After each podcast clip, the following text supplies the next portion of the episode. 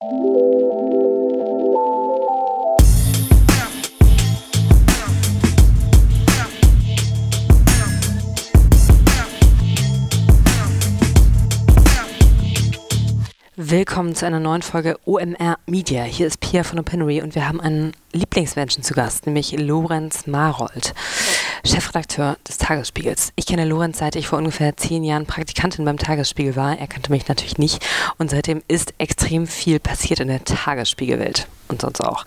Wir haben uns vor allem über den Checkpoint unterhalten. Lorenz ist nämlich als Tagesspiegel-Chefredakteur auch Newsletter-Papst. Mittlerweile hat ja jeder Chefredakteur, der etwas auf sich hält, einen eigenen Newsletter. Lorenz war hier Early Bird und schreibt seit Jahren nachts den legendären Checkpoint-Newsletter rund um Berlin-Themen. Wir haben besprochen, wie der Checkpoint sich etabliert hat und vor allem, wie man so ein Format wie den Checkpoint weiterentwickelt, wie der Checkpoint mit dem geplanten Digital-Abo des Tagesspiegels zusammenhängt, wie eine Bezahlversion des Newsletters aussehen könnte und auch ein bisschen darüber, was beim Berliner Tagesspiegel gerade an der Personalfront los ist. Da gab es ja in jüngerer Zeit relativ viel Bewegung in der Chefredaktion. Hier kommt Lorenz Marold. Also, äh, Lorenz, sehr schön, dass wir mit dir zu sprechen. Äh, ich habe eine ganz banale Frage zum Einstieg, nämlich wann du gestern Abend ins Bett gegangen bist und wann du heute Morgen aufgestanden bist.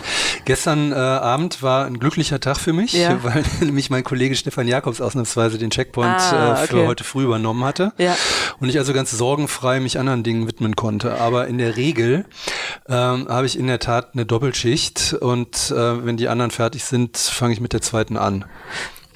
Und du hast schon erkannt, in welche Richtung die Frage geht, nämlich Checkpoint. Du kriegst die Frage wahrscheinlich häufiger gestellt, äh, wie dein Schlafrhythmus ist.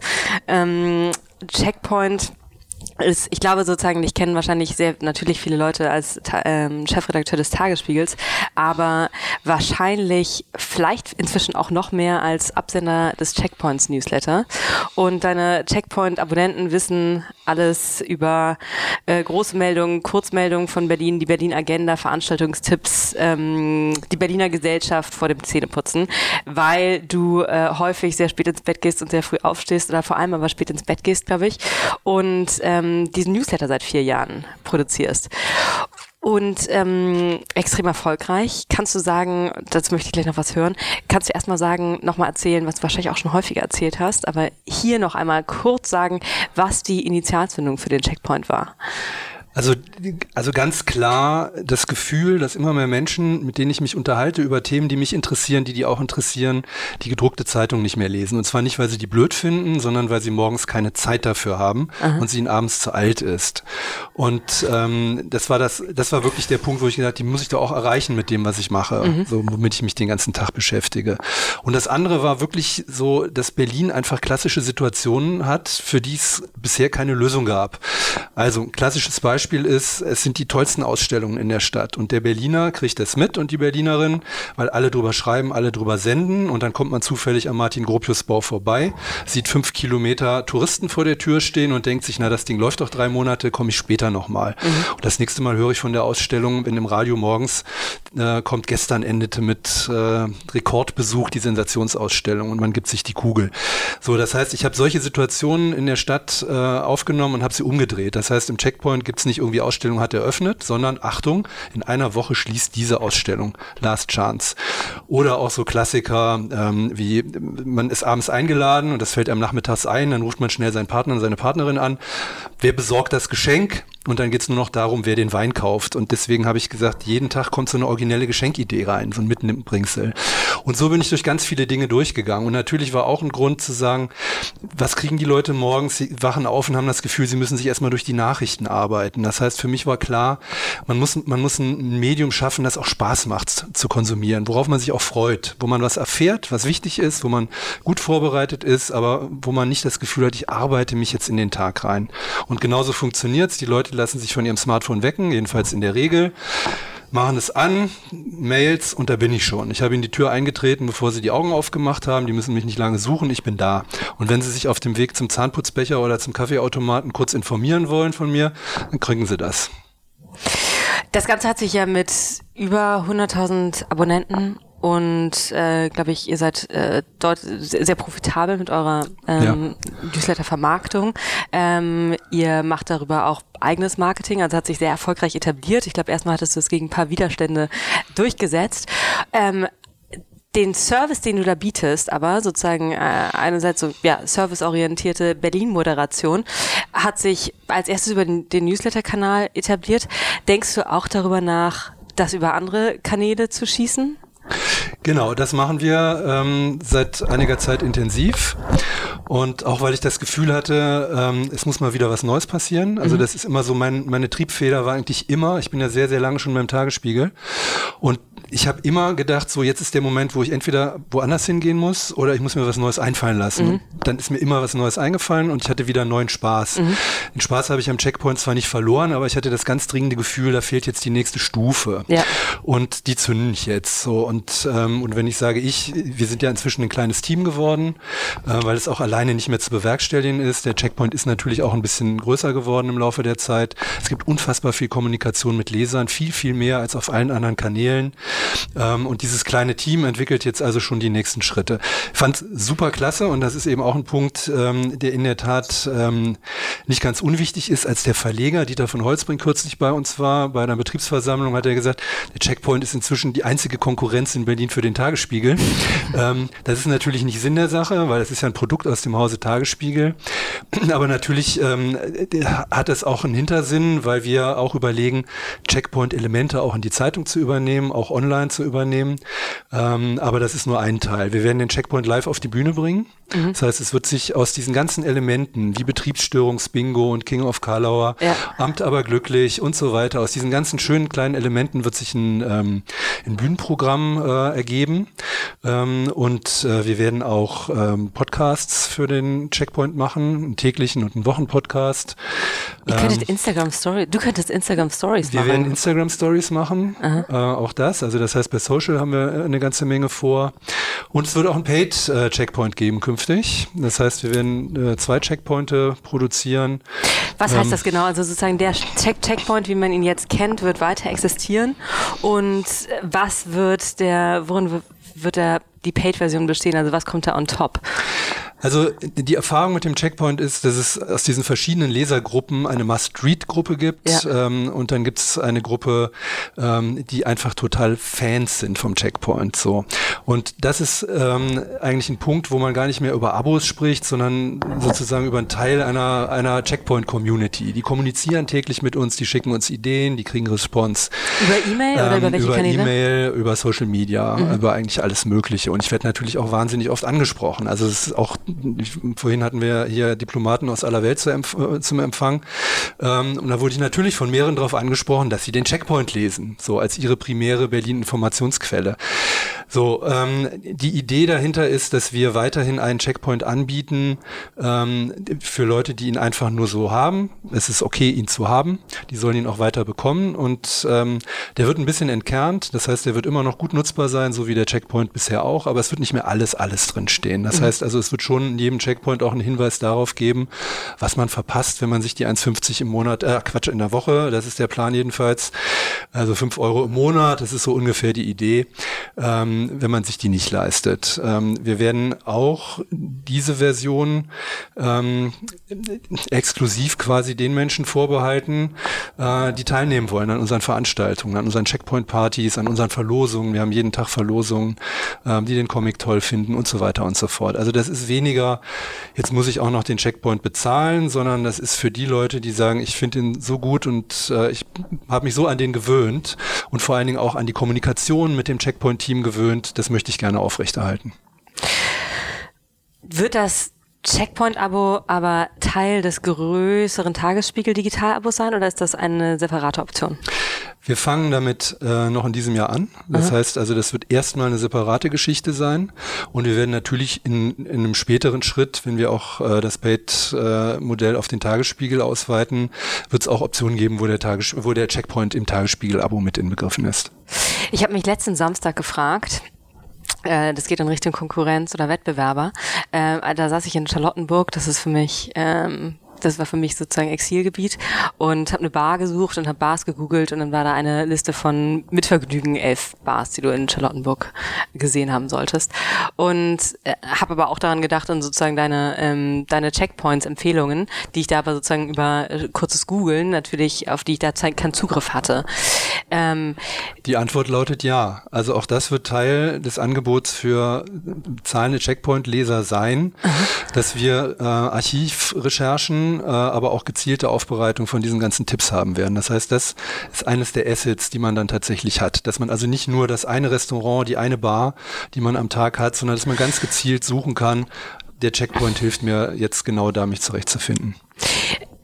Unser erster Gast in diesem Podcast war ja Matze, Matze Hielscher mhm. von Mitvergnügen ähm, und hat da ein bisschen erzählt über, darüber, wie sich Mit, Mitvergnügen als Freund in der Großstadt positioniert mit eben extrem äh, breit aufgestellten Empfehlungsgeschichten. Äh, Siehst du die als Konkurrenz? Ähm, eigentlich nicht wirklich. Ich finde äh, find mit Vergnügen äh, sehr, sehr interessant. Ähm, wir verlinken die ja auch öfter. Also das heißt, ich finde da öfter Sachen, die ich klasse finde ja. und dann erwähne ich die auch im Checkpoint. Ähm, die Zielgruppen sind, glaube ich, ein bisschen anders und was der große Unterschied schon noch ist, dass der Checkpoint ja nicht sozusagen aus einem einsamen Stübchen heraus entsteht, sondern tatsächlich die Kraft einer großen Redaktion hinter sich hat. Das heißt also, wenn ich ein Restaurant empfehle, dann mache ich das nicht, weil das irgendwo steht, sondern dann mache ich das, weil ich weiß, dass unsere Restaurantkritiker, die einen guten Ruf genießen in der Szene, dort schon waren, das beschrieben haben und berichtet haben. So, das heißt, es ist schon nochmal eine ganz andere äh, redaktionelle Power hinter dem Checkpoint auch. Kannst du dir mal erzählen, wie sich die Zielgruppen unterscheiden und wie die Leser die, oder die Checkpoint-Community so ungefähr aussieht? Also man sagt ja immer alle, aber ähm, vielleicht kannst du von auch durch die durch die direkten Begegnungen mit mit den Lesern vielleicht ja. ähm, so ein bisschen mehr die Persona beschreiben und wie unterscheidet sie sich von einem 25-Jährigen, der gerade einen Club in äh, Charlottenburg sucht? Also es gibt Schnittmengen auf jeden Fall, das glaube ich auch. Das habe ich auch dadurch gesehen, wir machen ja regelmäßig Checkpoint-Partys, ja. wo wir randommäßig Leser einladen. Das heißt also, wir sagen, wer kommen will, schreibt eine Mail und dann geht's wirklich Zufallsprinzip, wir kennen die Leute nicht. Und dann kommen die zusammen. Und dann hast du von 20 bis 75 da alles sitzen. So. Und ich hatte letztens bei einer Party, hat mich ein 20-Jähriger angesprochen, äh, dessen Vater hatte ihm empfohlen, der war neu in Berlin, den Checkpoint zu lesen und Aha. der hat ihn abonniert und sagte, das ist für mich der schnellste und beste Weg, Berlin kennenzulernen. Da gibt es natürlich eine Schnittmenge auch zum Mitvergnügen, das ist völlig klar. Auf der anderen Seite ist der Checkpoint schon auch ein sehr politisches und äh, auch gesellschaftspolitisches äh, ähm, Angebot. Man muss schon auch sich für viel mehr Dinge interessieren als nur für Partys. Partys kommen dort auch vor, ist aber jetzt nicht äh, im Mittelpunkt des Geschehens. Ihr seid ja auch dichter an der so Berliner Politik dran. Und Bitte? Ihr seid ja auch viel dichter. Ist ja ein politischer ja, klar, Newsletter es ist, Es ist schon ein politischer Newsletter, der auch natürlich einen Impact hat in der Politik, weil ich eben auch schon darauf achte, dass dort auch Exklusives passiert. Das heißt also, so ein, zwei Geschichten, die ich morgens im Checkpoint habe, wird man nirgendwo anders finden. Ich ich halte die nicht extra äh, der Zeitung oder dem Webangebot des Tagesspiegels vor, aber es passiert tatsächlich oft, dass ich nachts auf Geschichten stoße. Es passiert zum Beispiel auch nicht ganz selten, dass mich noch nachts Menschen kontaktieren, also nach 12, 1 Uhr. Die kommen vielleicht von irgendeiner Veranstaltung und äh, haben noch eine Idee, schicken mir äh, eine Direktmail über Twitter oder rufen mich an oder schicken mir eine SMS und haben noch was. Also das passiert relativ oft. Das heißt so, dass diese in Berlin leicht verschobenen Arbeits Arbeitszeiten, äh, die sich ergeben, natürlich durch, durch so ein Newsletter perfekt abgedeckt werden können. Und das hat natürlich vor allen Dingen auch eine politische Note. Gibt es in Richtung Ratgeber gedacht? Ähm, ihr seid ja in einer relativ frühen Newsletter-Phase damit eingestiegen oder das war noch nicht so verbreitet, wie es, wie es jetzt ist. Jetzt hat jeder Chefredakteur mhm. sein Newsletter. Da hat es noch nicht. Und ich glaube, du warst ein bisschen auch inspiriert von dem Washington Playbook, als das Ganze Playbook war, war vorher da und war auch richtig gut, ja. weil ähm, Mick Allen hat es damals ja gemacht ähm, bei Politico. Der hat es auch geschafft, diesen Hauptstadt-Gossip ähm, zu verbinden mit was sehr Persönlichem. Und das, das fand ich super reizvoll. Und auch so, ähm, was der auch gemacht hat, war ja tatsächlich auch so, so Listen zu schreiben über Menschen, die Geburtstage haben und so, wo sich eigentlich alle an den Kopf gepackt haben und gesagt haben, was soll denn das? Ja. ja. Ich habe es auf Berlin übertragen, also das zum Beispiel, wo auch alle hier gesagt haben, das ist doch Unfug. Es haben so viele Menschen am Tag Geburtstag, warum willst du dann, willst du jetzt den Promis oder das hat Michael anders gemacht. Er hat tatsächlich den Prominenten in Washington gratuliert. Ich mache das ja nun ganz bewusst andersrum. Ich gratuliere auch Michael Müller zum Geburtstag und nach Michael Müller kommt Erna, Erna Kasubke. Ja. So. Und weil das eben auch so ein bisschen ja. so ein Berlin-Gefühl ist. Ja. Ne? Nimm dich mal nicht so wichtig. Ja. So. Das ist halt auch ein bisschen. Würdest du sagen, das ist ein Aspekt, den du als so ein Newsletter-Rezept davon mitgenommen hast? Oder was hast du für Newsletter-Faktoren ähm, mitgenommen aus diesen letzten vier Jahren, die du jemandem, der sagt, ich möchte, ich möchte jetzt auch einen lokalen Newsletter für Wuppertal machen, ähm, die du weitergeben würdest? Na, da gibt's schon, gibt schon einiges. Wir haben ja selber auch ähm, nach dem Checkpoint noch welche für Berlin gegründet, ja. für jeden Bezirk einen. Das heißt also, wir machen die Leute-Newsletter, heißen die da, für jeden Bezirk. Die wöchentlich sind, ne? Die sind wöchentlich. Da haben wir natürlich auch Learnings gehabt aus dem Checkpoint, obwohl das natürlich insgesamt ein bisschen anderes Format ist.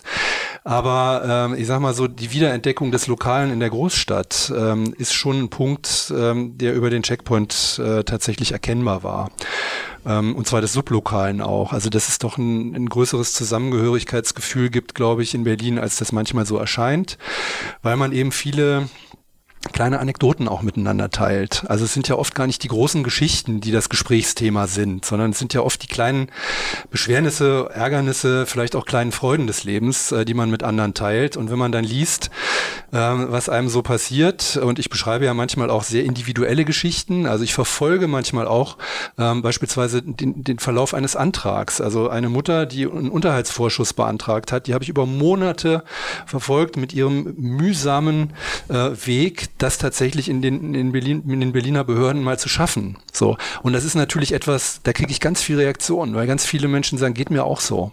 Das findet aber in den, ähm, in den großen Medien in der Regel so gar nicht statt, weil es meistens abstrahiert wird, das Thema. Ich werde in, was solche Anekdoten angeht, werde ich in, in, im englischsprachigen Ausland oft ähm, ex mit extrem großen Augen angeguckt, weil immer natürlich so, äh, da natürlich das Bild ist von den effizienten Deutschen und so, so die, ähm, die Skurrilitäten des Berliner Alltags kommen da gar nicht so richtig an. Hast du mal darüber nachgedacht, eine englischsprachige Version zu machen für Experts? Wir haben da schon mal drüber äh, sogar sehr intensiv gesprochen. Wir haben ja auch im Haus, ähm, im Verlagshaus und auch tatsächlich konkret hier am Askanischen Platz äh, die Global Edition vom Handelsplatz sitzen, die ja auch äh, für den internationalen, internationalen Markt eine englischsprachige äh, Digitalausgabe machen.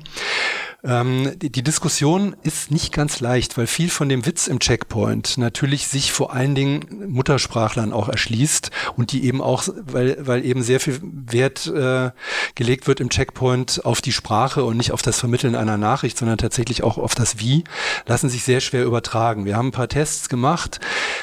Der britische Humor zum Beispiel ist ja auch nochmal ganz speziell. Man müsste quasi den Checkpoint nicht einfach nur übersetzen, sondern man müsste ihn tatsächlich neu schreiben. Man müsste den anderen Kopf wahrscheinlich sogar auch richtig hintersetzen, der Man diese Stimme einen anderen verkörpert. Kopf hintersetzen, der im Stile oder im Geist des Checkpoints ähm, einen eigenen schreibt. Übersetzen lässt er sich so nur schwer. Also wir haben gerade eine englischsprachige Redaktionsstelle in Berlin ausgeschrieben und es gab innerhalb von einem halben Tag 70 Bewerbungen mhm. oder sowas. Also die Leute gibt es. Ja, ja, es waren auch gute Leute ja, dabei. Klar. Äh, ich, ich, ich finde das gut. Ich würde, ich, ich, ich, ich würde ihn auf jeden Fall empfehlen, um Leuten ein bisschen mehr ein realistisches Bild vom, vom, vom Leben in Berlin zu geben. Mm. Das passt insofern auch ganz gut, als wir ähm, ja nicht nur in Berlin Leser haben, sondern wir haben ja aus aller Welt welche. Wir hatten letzten Sommer, weil wir immer mehr Mails bekommen haben, wirklich aus aller Welt. Äh, und das nicht nur auch von Deutschen, ähm, sondern von Menschen, die mal irgendwie was mit Berlin zu tun hatten, deren Kinder vielleicht in Berlin gerade leben oder studieren oder die selber mal ein paar Monate oder Jahre hier waren. Äh, die lesen den auch. Und wir haben eine Weltkarte veröffentlicht, wo wir dann gesagt haben, schreibt uns, wo ihr sitzt. Und was jeden Tag kamen ganz viele überall. Aha. Auf den Fidschi-Inseln und sonst wo. Es gibt einen wirklichen schwarzen Fleck, das ist Russland. es hat sich niemand aus Russland bekannt, dazu den Checkpoint zu lesen. Ansonsten wirklich. Russische äh, Zuhörer und ja. Leser des Checkpoints sollen sich bitte melden. Ja. Oder vielleicht besser nicht, vielleicht haben die ja Angst. Da gibt's auf jeden Fall welche. Da gibt's auf jeden Fall welche, glaube ich. Wir finden sie. Wenn ihr ich, ich meine, der Workflow, unter dem das passiert, ist ja natürlich irgendwie ein bisschen crazy. Also, dass mhm. du, äh, wenn du nicht gerade vertreten wirst, äh, nachts auf, nachts nach exklusiven Geschichten suchst, bis es morgen wird, das ist natürlich Wahnsinn. Und gerade wenn wenn dann auch in Richtung einer internationaleren Leserschaft geht, habt ihr nicht auch einfach darüber nachgedacht, so wie andere Redaktionen ihre, ihre Nachtredaktion bedienen, äh, das einfach aus San Francisco rauszumachen oder sowas, wo jemand gemütlich tagsüber in einer Zeitzone das machen kann, ohne die ganze Nacht wach zu sein? Es also, ist ja, ich finde es weiterhin crazy. Ja, mag sein, aber ähm, ich glaube, das gehört genau dazu, so ein bisschen. Aha. Und äh, das lässt sich eben nicht aus San Francisco machen. Ich habe ganz am Anfang tatsächlich auch mal ähm, die ersten Urlaube, den Checkpoint durchgeschrieben, weil ich nicht gleich abreißen lassen wollte, weil es also wirklich auch niemanden gab, der mich vertreten konnte.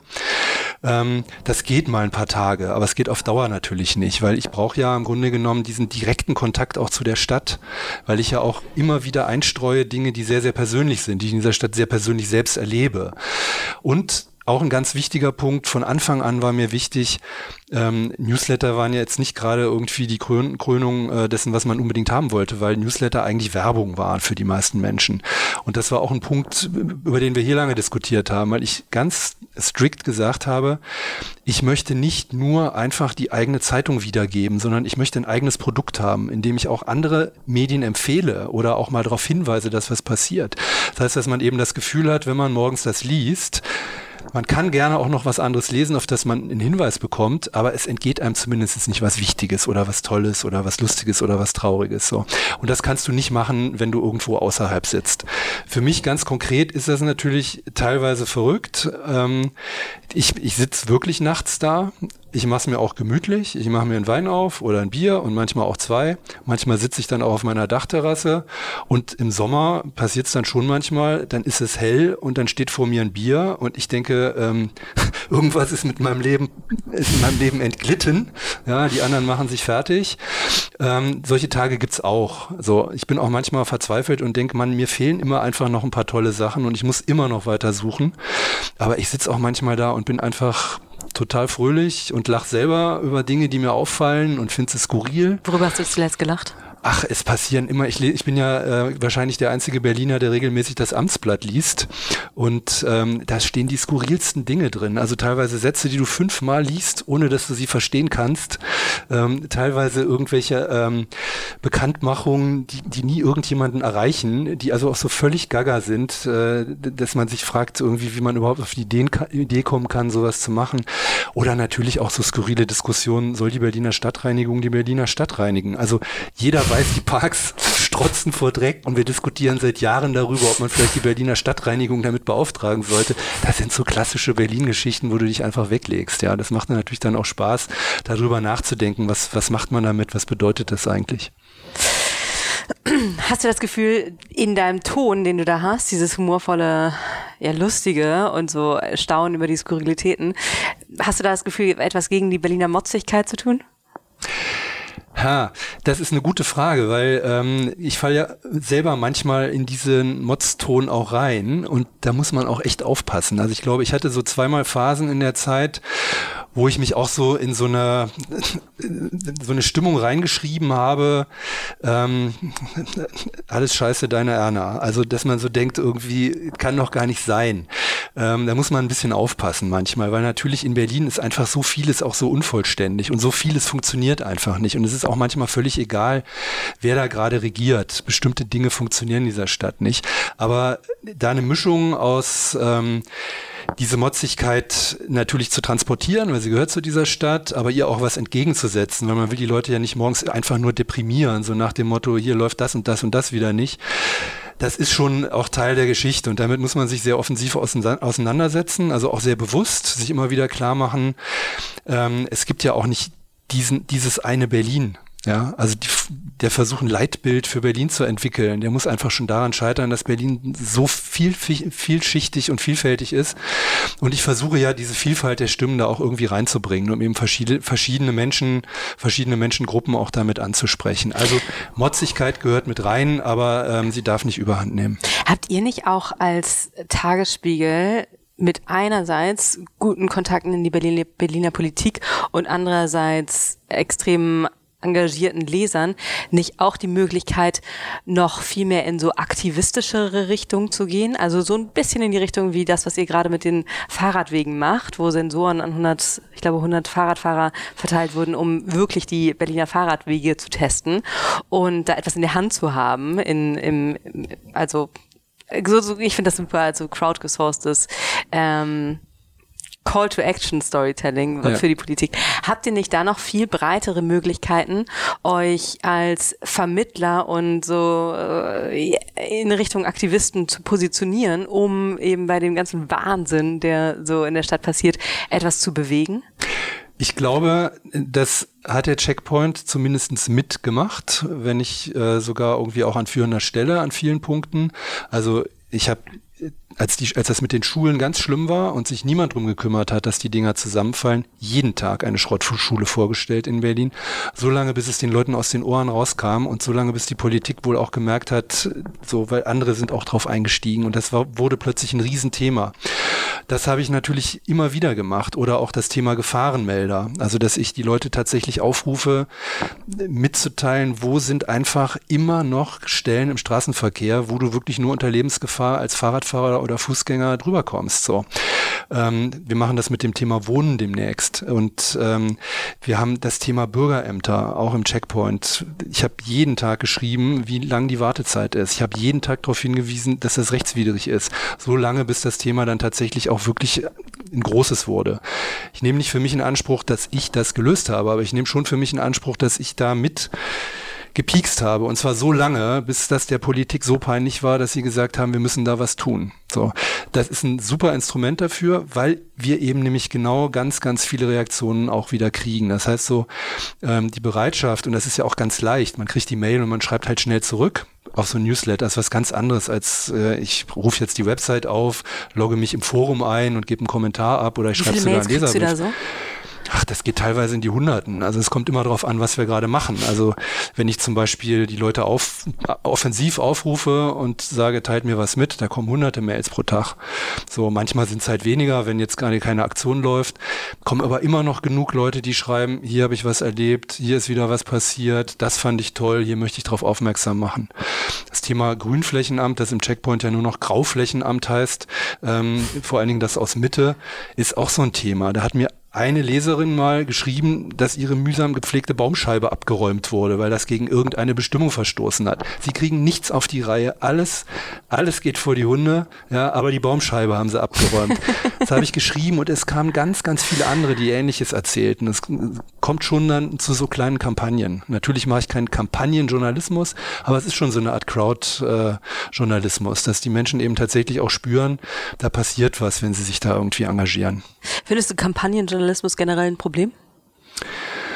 Ähm, ja, das ist natürlich als generelle Frage auch schwer zu beantworten. Ähm, es kommt schon ein bisschen drauf an, auch wenn das komisch klingt. Also ich finde politische Kampagnen ähm, eher schwierig.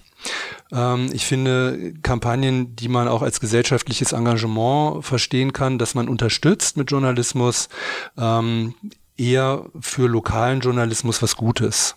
So. Und ähm, natürlich habe ich auch eine Haltung, ich habe auch eine politische Haltung, äh, ich habe auch eine Haltung zu bestimmten Dingen, zu denen man unterschiedlicher Meinung sein kann. Ich finde es halt immer wichtig, dass man auch andere Stimmen zu Wort kommen lässt. So, darauf achte ich natürlich auch in meiner anderen Funktion als Chefredakteur des Tagesspiegels ganz besonders, dass wir eben ein breites Spektrum an Meinungen, auch wenn wir sagen, wir als Redaktion, wir finden eine bestimmte, eine bestimmte Sache gut und unterstützenswert, halte ich es auch für wichtig, dass wir immer auch noch die Stimmen von Leuten drin haben, die sagen, das sehe ich aber anders. Äh, nochmal zu eurem Digital-Abo, was auf dem Weg äh, im Geburtsprozess ist. Kannst du dazu was erzählen, wie da euer Spektrum, Service-Angebotsspektrum aufgestellt ist. Es geht ja wahrscheinlich deutlich über das reine, ähm, den reinen Bezahlcontent hinaus. Ähm, wie stellt ihr euch da auf? Was ist eure Preisvorstellung? Ähm, und wie versprecht ihr euch eine relevante Menge von Berliner Tagesspiegel-Fans, die euch bisher als E-Paper lesen oder eure Zeitung kaufen oder nur den, den Checkpoint abonniert haben, die äh, unter, unter den Schirm zu bekommen?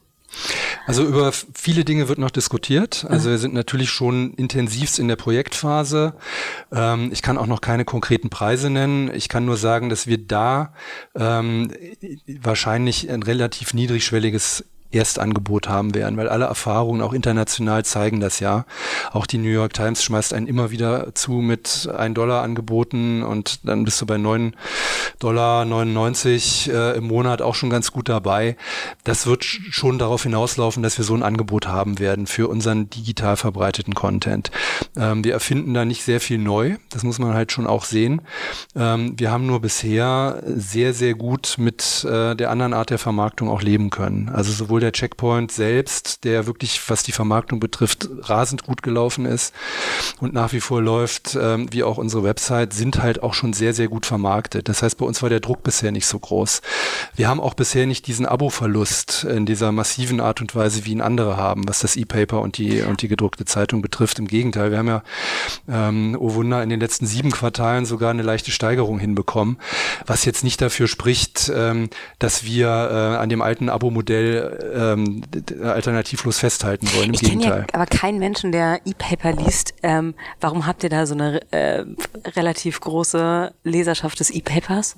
Es gibt, glaube ich, so eine, das ist so eine Zwischentechnologie, glaube ich. Ähm, äh, der Leute, die sich auf das Digitale einlassen wollen, aber dennoch eine Orientierung nach dem alten Print-Zeitungsprinzip ganz gerne haben. Also ich kenne schon Leute, die das machen, ähm, zum Beispiel ich. Ich bin, ich lese äh, ehrlich gesagt schon aus Arbeitsgründen natürlich, wenn ich, wenn ich abends alle Zeitungen irgendwie äh, lesen will, kann ich die natürlich nur als als E-Paper äh, lesen bei mir. Na, viele haben ja sozusagen ähm, ihre Editions-Apps oder ihre Zeitungs-Apps. Ja, ähm, das stimmt. Also gibt ja ein paar, die auch wirklich sehr, sehr gut funktionieren. Die meisten bieten aber alternativ wie die Süddeutsche auch noch das PDF an und auch das wird noch genutzt. So und äh, ich glaube schon, dass es noch immer und äh, warum sollte es auch äh, anders sein, Menschen gibt, die sich gerne nach diesem alten Zeitungsprinzip orientieren und denen wird man dieses Angebot ja auch nicht freiwillig äh, entziehen wollen. So dennoch finde ich es halt wichtig, dass man auf diese völlig anderen Gewohnheiten des Medienkonsums äh, von immer mehr Menschen halt äh, viel intensiver eingeht.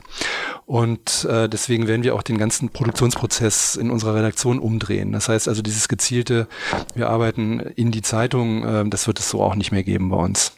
Das heißt, was wird genau umgestellt? Also wird es von einem wir werden viel inhaltsgetriebener arbeiten, ohne gleich darüber nachzudenken, wo findet das seinen Platz, sei es im Web, sei es äh, in der Zeitung, sondern wir werden diese Schritte ein wenig weiter nach hinten verlagern und werden viel intensiver nur über Themen äh, uns äh, dem Tag nähern. Das heißt also, dass so ein so ein Redaktionsklassiker, den ich jetzt auch schon lange nicht mehr gehört habe, aber den es natürlich auch gibt. Ähm, das kriegen wir heute nicht mehr mit, das machen wir morgen. Ähm, das wird es dann einfach nicht mehr geben. Was bedeutet das für eure Teams? Also habt ihr, ihr habt ja, es gab bei euch relativ viele Personalien mhm. äh, in den, im letzten halben Jahr, jetzt vor ein paar Wochen gerade sogar auch eine Chefredaktionspersonalie, dass ähm, Matthias Müller-Blumenkron an deine Seite kommt wo ich dazu sagen muss, dass ich äh, ja mal vor zehn Jahren oder sowas hier Praktikum gemacht habe und ich erinnere aus den Konferenzen ähm, erinnere ich dich und ähm, den bisherigen Co-Chefredakteur äh, Andreas Kastorf immer so, ich war komplett fasziniert von euch da, euch nebeneinander zu sehen, weil ich immer das Gefühl hatte, ihr könntet euch eigentlich gegenseitig synchronisieren, weil ihr so aufeinander eingespielt seid. Ja, und wisst genau, was der nächste, was der andere als nächstes sagt. Es war eine, es war eine Show. Aber, ähm, und das ähm, war schon vor zehn Jahren. Ich meine, ähm, wir sind in der Tat, ähm, muss man sich auch mal, äh, mal wirklich vor Augen führen, das ist schon eine Ära gewesen jetzt. Ne? Wir sind seit 18 Jahren zusammen in der Chefredaktion, seit 14 Jahren sind wir zusammen Chefredakteure. Ich weiß nicht, wo es das in dieser Form sonst gegeben hat. Ich kenne nicht viele Doppelspitzen, die so lange zusammen funktioniert haben und dann auch noch so lange gut funktioniert haben. Also ich meine, es gibt kaum oder wahrscheinlich gibt es keinen Menschen, den wir in dieser Zeit länger ähm, äh, quantitativ gesehen und gesprochen haben wie einander weil wir hier wirklich wie ein altes Ehepaar zusammen 14 Jahre lang äh, diesen Laden geführt haben. Und das geht natürlich nur mit einem absoluten Urvertrauen, mit einer sehr, sehr guten Kenntnis des jeweils anderen. Ähm, die neue Situation jetzt ähm, wird super spannend. Ich freue mich da total drauf. Ähm, Stefan ist ja in den Herausgeberkreis gerückt, Stefan Andreas Kastorf, zusammen mit Giovanni Di Lorenzo und Sebastian Turner. Matthias, Matthias äh, kommt ähm, in die Chefredaktion gemeinsam mit Christian Tretbar und Anna Sauerbrei. Ähm, wir werden da auch noch ein paar andere Sachen machen. Also das heißt, wir, wir bauen sozusagen auch die Redaktion ja komplett um für, den, für diese ganz neue Situation. Wir werden in der Redaktion im Newsroom ganz anders arbeiten müssen und wollen das auch, als wir das äh, lange Jahre gemacht haben. Bedeutet das auch ein anderes Anforderungsprofil für mögliche künftige neue Redakteure? Guckt ihr da auf andere Kriterien? Naja, das Schöne ist ja, dass wir ähm, wenn wir Stellen ausschreiben, wirklich viele sehr, sehr gute Bewerber und Bewerberinnen bekommen, auch in einem Alter, ähm, wo man auch weiß, ähm, die lesen und haben das noch nie, äh, eine gedruckte Zeitung ernsthaft als Medienkonsument äh, äh, zur Kenntnis genommen. So, das heißt, für die stellt sich dieses Thema ja gar nicht. Die kommen rein und sind es entweder schon gar nicht anders gewohnt oder erwarten es zumindest nicht anders. Und das Schöne ähm, Tagesspiegel und deswegen bin ich wahrscheinlich auch so lange hier und deswegen sind so viele andere auch so lange hier. Wir haben eine relativ geringe Fluktuation. Das ist, dass die Bereitschaft und die Leidenschaft, sich auf Neues einzulassen, glaube ich, schon sehr, sehr hoch ausgeprägt ist hier. Also wir machen ja ständig auch neue Produkte und Projekte und wir finden immer Leute, die sagen, hurra, da mache ich mit. Viel mehr, als die sagen, oh Gott, oh Gott, auch das noch. Ja, also wir machen zwölf neue Bezirksnewsletter, da würden wahrscheinlich alle anderen sagen, ups, wann soll ich denn das noch machen? Und die sind die Leute, die das jetzt schreiben, also Gerd Appenzeller äh, mit Reinickendorf, äh, ein älterer Kollege, früherer Chefredakteur hier, André Görke, stellvertretender Ressortleiter Berlin, die machen jetzt diese Newsletter mit Riesenerfolg, mit Öffnungsraten, von denen alle anderen träumen und die machen das gerne. Wir haben alle über 50 Prozent, ne? Die sind alle um die 50 Prozent. So, das ist natürlich ja. gigantisch, wenn man ja. sich das mal überlegt. Das heißt so die die, Bereitschaft, da zu kommunizieren, ist ja dadurch auch total hoch. So. Und auf der anderen Seite haben wir die, ähm, die unsere B2B-Sektion mit den Verticals aufgemacht, also die Background-Redaktionen, die jetzt also Energie und Digitales für ein Fachpublikum machen, die hoch verpreist sind, wo wir auch aus der Redaktion raus aufgebaut haben, wo wir dann angefangen haben, neue Leute einzustellen. Was wird es also, da noch für andere Verticals geben? Die wird's, es wird jede Menge andere geben, also die sind noch in der Diskussion, welche, welche die nächsten Schritte sind, aber wir werden schon zehn von diesen ähm, in der, in der ähm, in nahen Zukunft am Markt haben. So. Und die laufen mit einem komplett komplett separaten Redaktionsteam oder speist sich das aus? Das ist das ähm, Tolle. Es ist also am Beispiel Background Energie, das war der erste, den wir gemacht haben, mit einem relativ hohen Monatspreis-Abo äh, in den Hundertern. Ähm, da haben wir aus der Redaktion angefangen, das aufzubauen und als es anfing zu laufen, neue Leute eingestellt. Da, da arbeiten jetzt sechs Menschen neu das heißt, die Redaktion ist um sechs Stellen gewachsen und die arbeiten ganz eng zusammen. Wir haben jeden Tag ähm, einen Fluss von Texten und Informationen zwischen Politik und Hauptstadtredaktion, Tagesspiegel, Kern einerseits und der Background-Redaktion äh, andererseits. Das heißt, die schreiben mit ihrem großen Fachwissen wichtige Beiträge für die Hauptwebsite und für die Zeitung und umgedreht fließen denen Informationen zu, die unsere vielen, vielen Politikredakteure als Mitnahmeeffekt haben, aber sagen, daraus kann ich keinen Artikel für den Tagesspiegel machen, aber für Background sitzt das genau. Wer interessiert sich für den ersten Referentenentwurf äh, eines Gesetzes, das in der Energiewirtschaft eine Bedeutung hat? In der Tagesspiegelleserschaft nur relativ wenige, bei Background alle. Das heißt, Wie viele Background-Abonnenten habt ihr? Ähm, das sind, äh, wir haben ja sehr viele Kombi-Abos auch und wir haben auch ähm, natürlich Gruppen-Abos. Das heißt also, wir verkaufen die Backgrounds ja auch an Unternehmen ähm, mit einer stark, stark wachsenden Zahl. Das ist wahrscheinlich der Großteil, oder? Ich meine, als als Einzelperson mehrere hundert Euro zu zahlen. Ähm. Das kommt drauf an. Also das kommt drauf an, was ich in dieser Branche jeweils mache und was ah. von meinen Entscheidungen abhängt. So. Und ähm, natürlich gibt's ähm, die Lücke, die für uns da erkennbar war. Das ist, es gibt zwei verschiedene Arten von Angeboten auf dem Markt. Also nehmen wir mal den Bereich Energie. Es gibt ganz viele Angebote kostenlos, die von irgendwelchen Lobbyverbänden angeboten werden, große oder kleine. Heißt, als Konsument, als Leser weiß ich, die wissen vielleicht, wissen vielleicht was, aber die lassen vielleicht auch was weg, weil es ihnen nicht in den Kram passt. Und dann habe ich auf der anderen Seite eine ähm, kleinere Anzahl, aber auch ernstzunehmender Menschen, die eben in Einzelbüros oder mit zwei oder drei Leuten sowas aufziehen. Und unsere Lücke ist eben, wir haben eine, wir sind unabhängig von Lobbyisten und wir haben halt die Kraft einer ganz großen Politikredaktion. Und aus der speist sich das halt. Das heißt also, wenn ich jetzt überlege, wer, wer sind die Kunden, wen könnte das interessieren für den Preis, dann sind das sowohl die Menschen, die nicht in Berlin sitzen äh, und hier kein Verbindungsbüro haben, weil das nämlich tausende Euro kostet und nicht ein paar hundert. Ähm, die werden so gut informiert, wie es ein Einzelner in einem Verbindungsbüro gar nicht könnte.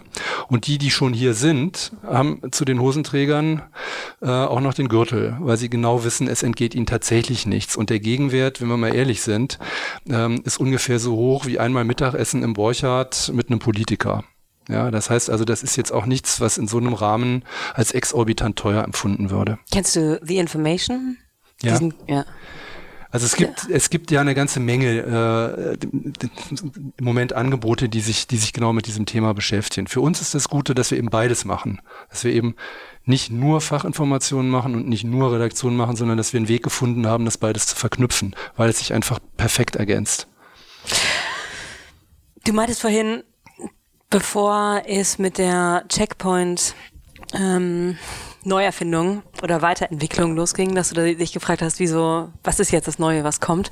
Ähm, jetzt auch mit diesen, mit der veränderten Chefredaktion kannst du so, ich glaube wahrscheinlich mehr als, ich kann nicht mehr als zwei Jahre in die Zukunft gucken, ähm, aber wenn du ein bisschen in die Zukunft guckst, kannst du da sagen, wie sich hier wohl deine Rolle und dein, ähm, deine tägliche Arbeit verändern wird und worauf du zusteuerst und worauf du dich da freust? Das ist immer schwer, ne? Also diese Fragen, was ist in zwei Jahren, wenn du, ähm, wenn du eigentlich nicht genau weißt, eigentlich was ist in den nächsten zwei Monaten, was dann passiert. Wir können auch nur zwei also, Monate vorausgucken. So wann kommt Matthias? Der kommt. Der, der fängt am 17. September genau an. Okay. Wobei er eigentlich natürlich auch schon ständig, also wir sind ja ständig ja. in Kontakt und machen Pläne und überlegen und haben Spaß schon an, da machen wir das so und ähm, weil wir ja natürlich an tausend Strippen gleichzeitig ziehen. Ne? Er kommt natürlich auch in eine Situation rein, die super ist, weil wir hier gerade ja auch schon, ähm, also Christian Tretbar, der ja auch das Digitale bei uns vorangetrieben hat, äh, also auf eine sensationelle Art und Weise. Wir stehen ja da auch kurz vor dieser Explosion, wo es jetzt richtig losgeht. So, und natürlich freue ich mich darauf total, weil ich weiß, das ist nochmal eine los? ganz neue Herausforderung. Naja, wir machen alles im Moment gleichzeitig. Wir bekommen ein neues Redaktionssystem, wir launchen ähm, den Webauftritt neu, wir führen Paid ein, wir werden auch an die Zeitung nochmal rangehen. Das heißt, da passieren ganz viele Prozesse gleichzeitig. Äh, das wird ähm, in diesem Jahr nichts mehr, das ist klar, weil da auch technische Sachen erst noch implementiert werden müssen. Aber Mitte nächsten Jahres ähm, geht die Rakete los. Und zu wie viel Prozent hast du auch so Knie, Knie, Knieschlottern, dass dieses Konglomerat an, an Neuerfindungen tatsächlich schnurrt? Das Schöne ist ja, wenn man ähm, so ein bisschen was schon mitgemacht hat, dass das mit dem Knieschlottern ein bisschen nachlässt, weil man halt auch weiß, wenn man viel macht, geht auch das ein oder andere Mal nicht auf, so. Und ähm, dann findet man aber meistens auch einen anderen Weg. So, das heißt also Knieschlottern habe ich überhaupt nicht. Ich habe eine totale Vorfreude auch, weil man wieder aus der Routine, wenn die droht zu kommen, rausgerissen wird. So, ne? Das heißt, das finde ich auch das Schöne hier. Ich wäre, ich wäre, glaube ich, nicht so lange beim Tagesspiegel. Bin ich ja jetzt schon. Ich mache nächstes Jahr muss man sich vorstellen, mein 25. hier, ja, in unterschiedlichsten Positionen.